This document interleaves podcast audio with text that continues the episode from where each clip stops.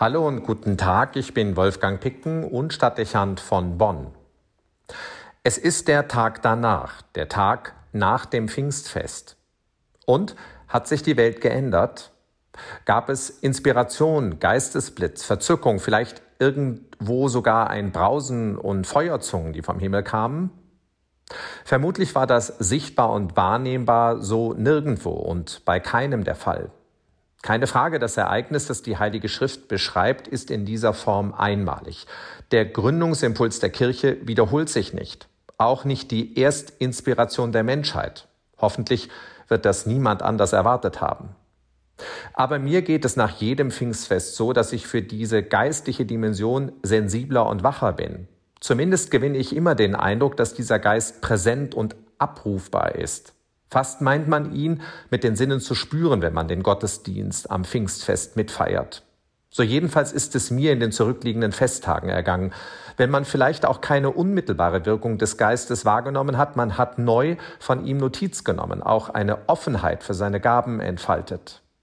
Gut, dass seine Wirkung kein Verfallsdatum kennt und auch in den folgenden Tagen und Wochen die Möglichkeit besteht, ihn auf sich wirken zu lassen. Es braucht vermutlich nur Offenheit und Gebet, wenn man dem Geist die Chance geben möchte. Es ist nie zu spät. Der Geist Gottes liegt förmlich in der Luft. Nur bescheiden sollte man sein, keine zu großen Erwartungen und Festlegungen haben, wo er zu wirken hat und vor allem wie. Es gehört zu dem Vertrauen in die Geistesgaben Gottes, dass man ihnen freie Wahl lässt und sich ihnen überlässt. Es sollte ähnlich sein wie bei dem Gebet Jesu im Garten Gethsemane. Nicht mein Wille geschehe, sondern dein.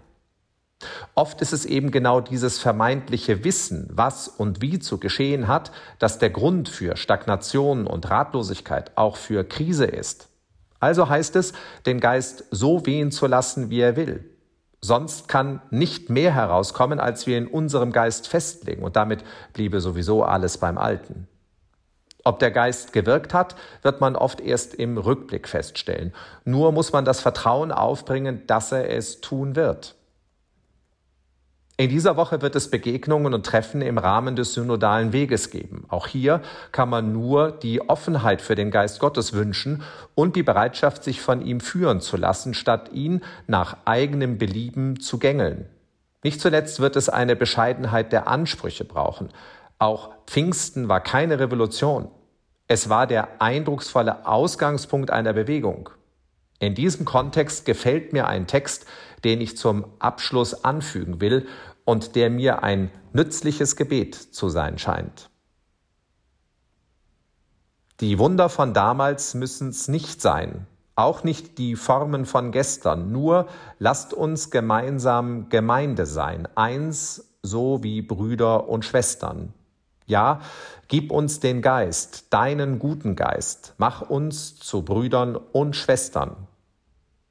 Auch Zungen von Feuer müssen es nicht sein, Sprachen, die jauchzend entstehen. Nur gib uns ein Wort, darin Wahrheit ist, dass wir, was Recht ist, verstehen. Ja, gib uns deinen Geist, deiner Wahrheit Geist, dass wir einander verstehen. Ein Brausen vom Himmel muss es nicht sein, Sturm über Völker und Länder. Nur gib uns den Atem, ein kleines Stück unserer Welt zu verändern. Ja, gib uns den Geist, deinen Lebensgeist, uns und die Erde zu verändern. Der Rausch der Verzückung muss es nicht sein, Jubel und Gestikulieren, nur gib uns ein wenig Begeisterung, dass wir den Mut nicht verlieren. Ja, gib uns den Geist, deinen Heiligen Geist, dass wir den Mut nicht verlieren. Wolfgang Picken für den Podcast Spitzen aus Kirche und Politik.